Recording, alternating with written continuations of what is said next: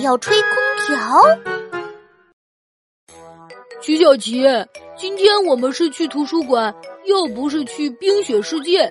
你穿这么厚的外套，把自己包的像个粽子一样，不热吗？小星星，你穿短袖去图书馆，一会儿肯定会被冻成冰块人的。不可能！我出门看了天气预报，今天有三十度呢，怎么可能会冷？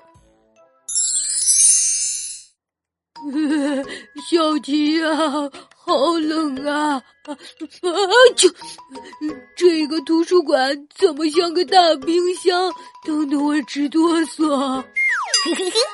五角星，我就说了吧，一般图书馆内的温度都会开得很低，这样才能保护好书籍。